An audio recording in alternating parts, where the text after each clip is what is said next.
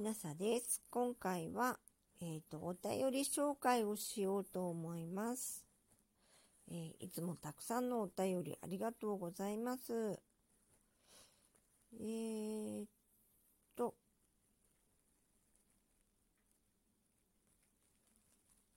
えー、待ってよ。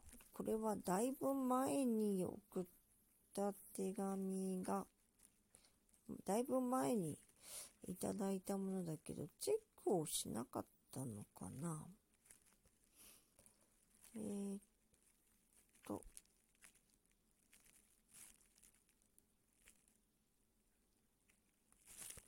はい、あ、ここまでですね。わかりました。えー、っと、えー、和弘池田先生からです。えー、と、美味しい棒いただきました。きなささん、今日も遊びに来ていただきありがとうございました。たくさんのコメントをいただいていたのに、途中から全く反応できず、大変申し訳かったのです。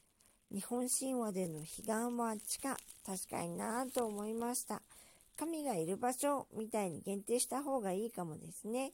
あと、グリッドも実施していただいたんですね。嬉しいです。また遊びに来てくださいね。えっ、ー、と、池田先生は、えっ、ー、と、毎日6時から、えー、大学の先生が放課後に語るという番組をしてらっしゃいます。なかなか面白いので、私は、ね、ほぼ毎日通って聞いております。えっ、ー、と、これは、こう、いろんな宗教で、こう、天国があの、亡くなった後に行く場所が天にあるっていう場合が多いのは何でなんだろうっていう話が出た時に、日本神話の彼岸は地下にありますよっていう話を私がした時の話ですね。で、あと、えー、グリッドというのは、やり抜く力をなんか測る指標があるというのを教えていただいてやってみました。えー、5段階で3.4だそうなので、まあまあってとこなんでしょうか。えー、っと、ゆきぐるまきさんから、きなささんへ、3月も配信お疲れ様でした。軍人の方のお手紙、すごく気になりながら聞かせていただきました。早く戦争が終わってほしいですね。きなささんも体調に気をつけてくださいね。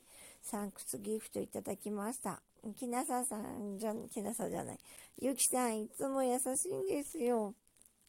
ね、ありがとうございます。